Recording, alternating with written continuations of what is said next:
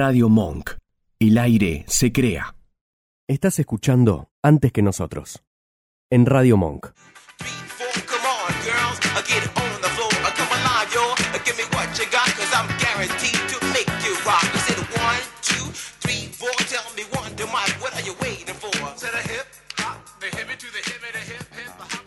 Tremendo Qué buen tema. tema. Me había olvidado que existía. Sí, ¿no? Es más viejo que la escarapela. Pero en realidad es del año. Esa frase es más vieja que la carapela. es del año 1980 y es un temón porque es el primer éxito de, bueno, como ya lo dije, del rap dentro de, eh, de la industria. Pero vamos a empezar a hablar más sobre el concepto del rap, ¿sí? Mm. Todos decimos rap, rap, rap, rap, pero ¿qué significa verdaderamente rap? R-A-P. Porque es un acrónimo. Claro. ¿sí? Es la unión, la fusión de dos o más letras o palabras que conforman una nueva palabra. Claro, son siglas. Son siglas, exactamente. Y rap, para quien no lo sabía, significa rhythm and poetry, o sea, ritmo y poesía. Nada más que eso. Ahí se condensa todo lo que necesitas de, eh, de este género. ¿Y cómo surge? Bueno, surge básicamente a mediados del año de la década de los 70, donde el hip hop se, dividía, se dividió en dos campos. Uno, Claro. que se adaptó más a la tendencia que venía eh, decantando de la música disco, centrándose en el baile y en la excitación del público, como habremos visto MC Hammer lo toma, Claro. ¿no? Como justamente agarra desde, eh, desde el del otro tema, más disco, eh, las influencias para su música. Y después, por el otro lado, tenemos eh, la parte del rap que se caracteriza más por las rimas rápidas y por la compleja combinación de efectos y ritmos, que ya eh, podría ser, decirse Dr. Dre, eh, Eminem, toda la, la movida, digamos, de, de rapeos más gangsta, si que se quiere. Sí. ¿no? De barrio. Eh, entonces la explosión insólita de este género se da en los guetos neoyorquinos y empieza a expandirse por muchos, por toda la juventud. Eh, empieza a haber un fanatismo muy grande, principalmente en la cultura afroamericana y en los latinos. Ahí encontré como una, un- Mm. una línea que siguen todos los géneros que vivimos viendo hasta ahora.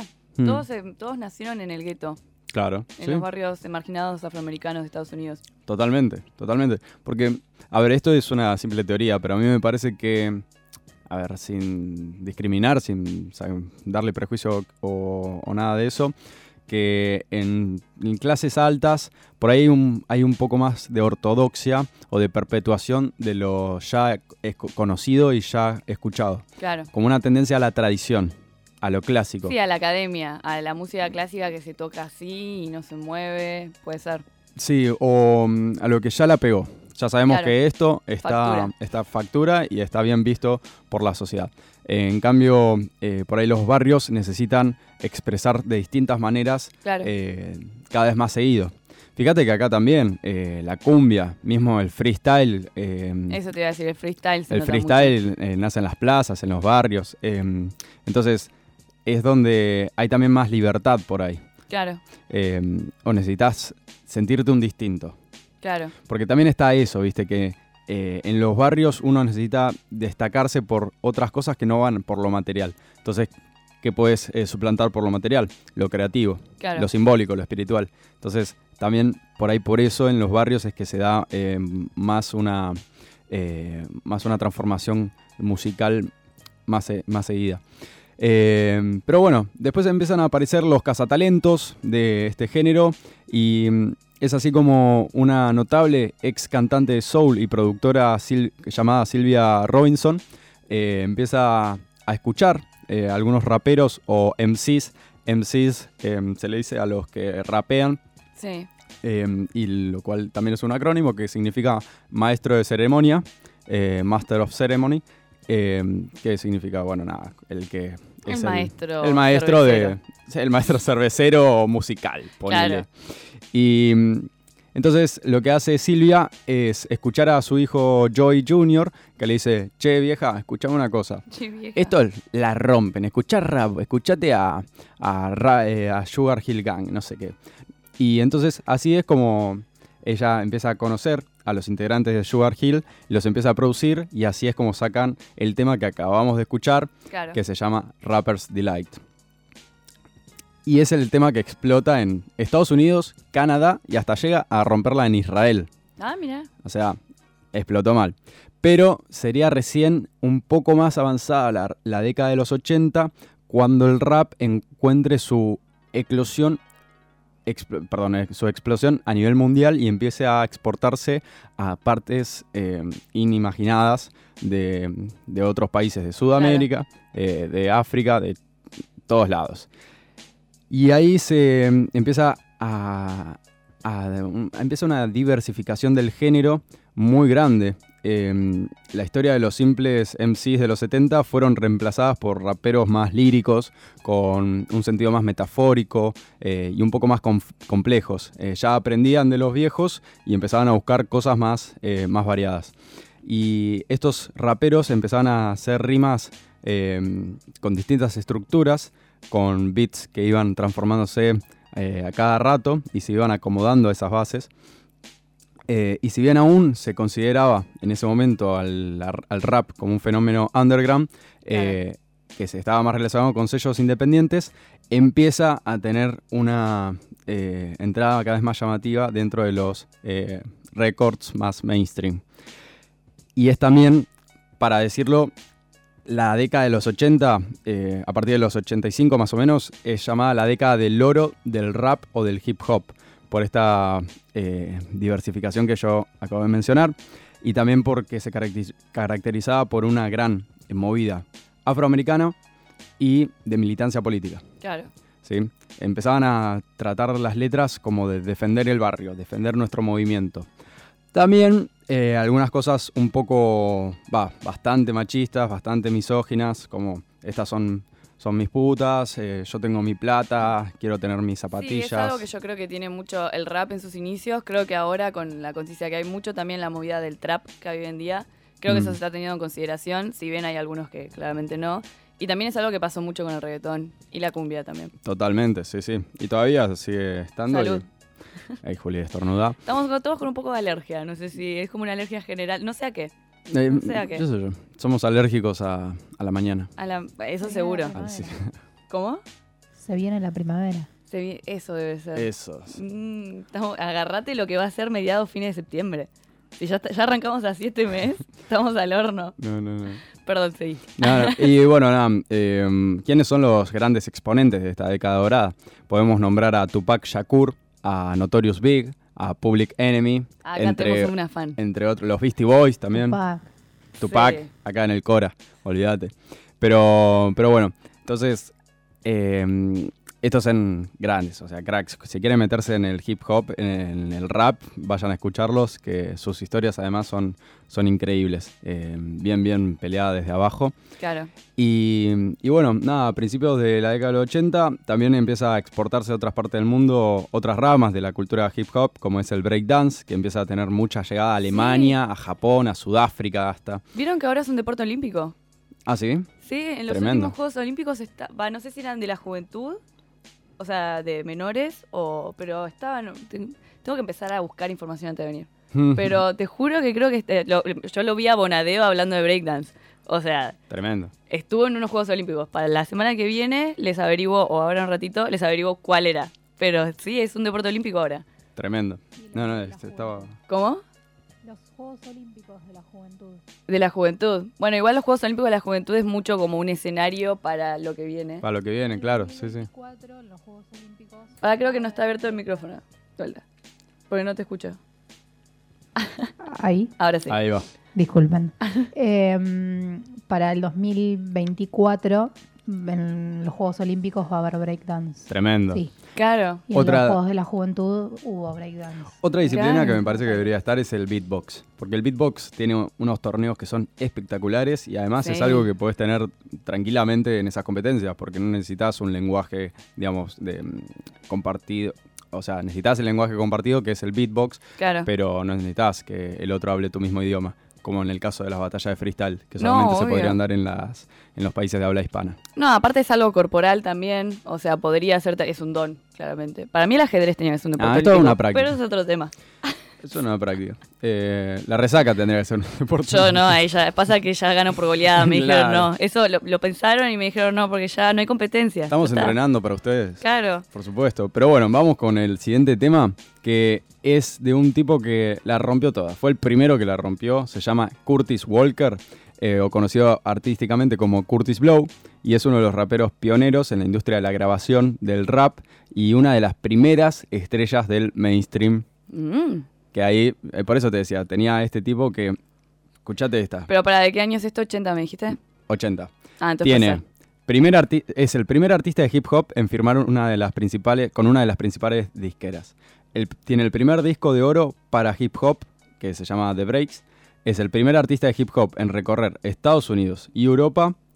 Es el primer artista de hip hop en grabar un comercial nacional, que lo graba con Sprite.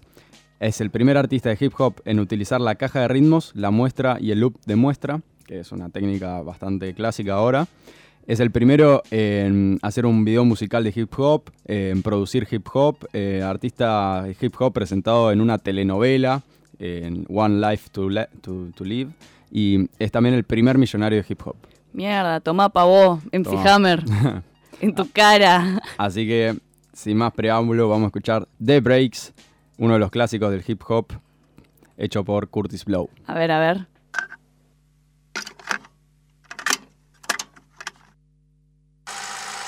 Clap your hands, everybody, if you got what it takes. Cause I'm Curtis Blow, and I want you to know that these are the breaks. Por si no conocían, eh, Vico C o Luis Armando Lozada Cruz es el primer rapero latinoamericano, o sea, es el que importó la cultura de- del rap a la movida eh, latina y todos lo hemos bailado alguna vez eh, porque es el que creó este tema que vamos a escuchar ahora. Que Nati conoce y no lo sabe. Ay, qué intriga. Chun, chun, chun, chun, chun, chun. Bueno, eh, ¿vos todo bien? Estoy. Ahí va. Timón, no, sí, sí, sí, sí, sí. Ah, ahora sí. Ahora sí. ¿Cómo odiaba este tema? Yo también. Yo también. Estaba a la par del meñadito. Eran No, los dos temas que yo era como, voy al baño. Prefiero el meneadito. Prefiero el meñadito, sí, obvio. Que nunca lo aprendí a bailar igual. No tengo meñadito. coordinación pies. Yo siempre esquivo y voy en contra de la corriente. Es como todos Claro. van por un- yo voy para el otro. Obvio. No quiero que, Que me nadie toquen. me menee. No vengan nadie, acá. por favor. No me envenena. Especialmente si hay un tío borracho por ahí dando. No Ah, lo no, quiero no, alrededor. No, no, ahí es esas fiestas de 15, Ay, no. por favor. Yo era ¿Por qué- tío por qué borracho igual. hacíamos eso? Señor, Debía porque había caramelos, 15. porque había caramelos al final. Era- Sí, en realidad yo iba por la cena. Si no me invitabas a la cena, muy probable que no iba. Mm. Que no vaya. Yo iba con la, con la bolsa de supermercado a la fiesta de 15 y ya para los caramelos, tra. Ah, la mesa dulce ibas tipo la la fuente de chocolate ¿Qué adentro. caramelo? ¿Qué fue fiesta de 15? ¿Van con piñata? ¿Eh? No, pero la mesa dulce. Yo igual a mí me costó entenderlo también. Pero Juan iba a fiesta de 15 donde había mesa dulce. No, sí, mesa dulce sí. Sí. no Pero mesa dulce es torta. Sí, No. pero te Una fuente de chocolate. No, no, en la mía- mucha plata. En la mía tenías Guaymallén, eh, Flim Puff, eh, tenías de todo. Sí, a veces también te ponían caramelos. una Yo- cosa bombones así. tenían. Bombones. Me llevaba los bombones. más eso. Sí. No. Hacía entrar todo lo que entraba en la cartera. Era Se lo iba. que se iba a mi casa. Obvio. Mi mamá siempre chocha. Yo tipo, mamá, me veo un cumple de 15. Ella sí. Al Sí, otro día había postre. Al otro día. Llévate la cartera grande. Era como, Claro. asaltar, era, era como asaltar un kiosco ir a una fiesta de 15. Y es así, así es como hay que hacer. Pero Sí. bueno, eh, así que sí, Luis, Luis Armando Lozada Cruz, o más conocido como Vico C, también conocido como el filósofo, porque tiene El una... profeta. El profeta. Tiene una lírica muy cruzada con el cristianismo, él es muy religioso, entonces en las letras expone un poco acerca de eso y por eso ¿Es lo este el llamaron... de la vecinita? El filósofo. Es este. Perdón, pero este- pará, este religioso. Vos, sab- vos sabés que se malinterpretó todo según Vicosé porque él nunca quiso decir eh, como que. ¿Que tiene antojo? que ¿Me tiene antojo. jodiendo? Pero en realidad el antojo es porque pasa hambre. No, no, no, no, no. El tema- No, no, no. el tema Ahí es es que, que- no lo dejaron entrar a la misa el domingo. Dijo, no, yo no quería, yo no estaba hablando de sexo. No, yo hablaba de hambre. No, no te cree El, nadie. el tema es que es un reggaetón, ¿viste? Entonces malinterpretás todo porque el ritmo te y lleva a mover C, las andás cachas. al gospel entonces. No hagas reggaetón, hermano. Pero mira, O no digas pasamos- antojo. pasa, bueno, a ver, No me Yo enojé igual. eso del Es hambre difícil- te lo pongo en duda. es difícil No de sé. defender. Es poco creíble, es poco creíble. Pero bueno, eh, nada, vayamos con otro tema de Vico C, que es un poco más rap, que es un poco más eh, profundo eh, y con el cual podemos defender un poco más su nombre de, de filósofo. Esta es una canción Mm, que él no sé. escribe eh, antes de, la, de, de que ingresemos al, al año 2000 y él ya era conocido, eh, era el exponente de, de la movida rapera latinoamericana, porque él nació en Brooklyn y después se mudó a Puerto Rico, donde desarrolló gran parte de su vida. Eh, entonces ten- tenía eso, viste, que él había estado en Estados Unidos, había conocido un poco de la movida y por eso eh, pudo transformarla una vez que estaba en el colegio. Y bueno, nada, esta es una canción muy linda que él escribe a su padre, eh, que se murió. Y bueno, nada, quiere. No puedo decir nada al respecto. Es un poco Ahora más lo profunda. quiero, Ahora quiero ser su quiero. Perdón, No, pero perdón. escuchemos la letra que es bastante conmovedora. A ver, a ver. que vamos. Estuve Sí. igual leyendo la letra de la vecinita y, De hambre no y pasa todo nada. bien, pero la estás mintiendo. Es- Intentando limpiar su nombre. Combinado con el bikini tiene más junco que la capa de Houdini. Claro, a ver. Está bien. A ver. A ver. No, qué hambre estará pasando la vecinita. Por ahí sí pasa hambre, otro tipo de hambre. No, no quiero hablar más del tema. Poesía pura. Eh, sí, dale, mandemos el otro. Y sacanos del aire que queremos escuchar.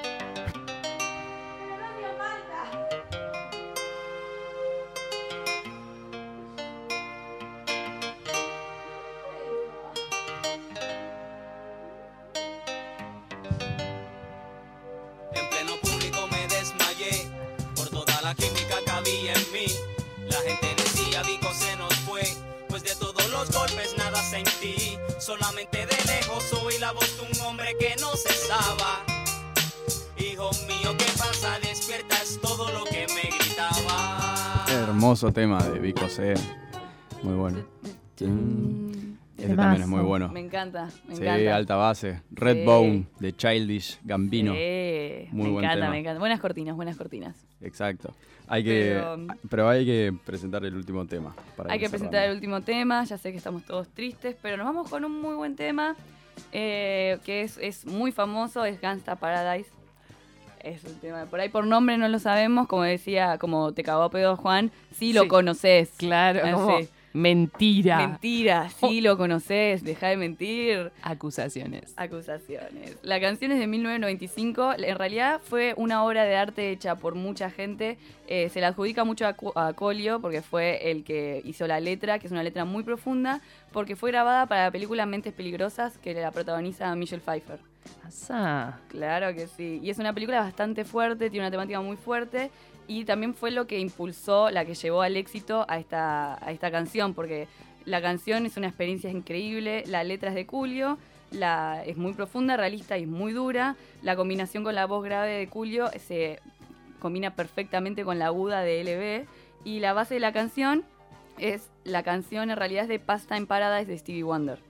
O sea, Ah. pero eso fue, no fue como MC Hammer, o sea, fue trabajado, fue Claro. hablado.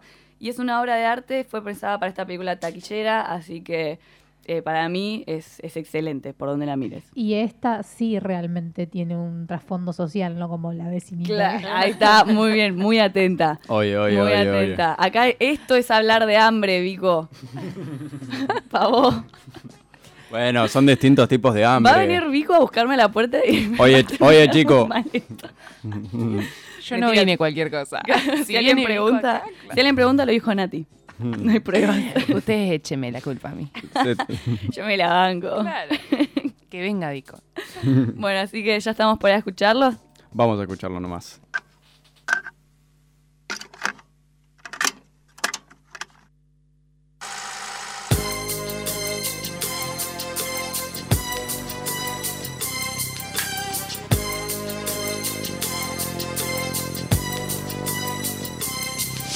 As I walk through the valley of the shadow of death, I take a look at my life and realize there's nothing left. Cause I've been blasting and laughing so long that even my mama thinks that my mind is gone. But I ain't never crossed a man that didn't deserve it.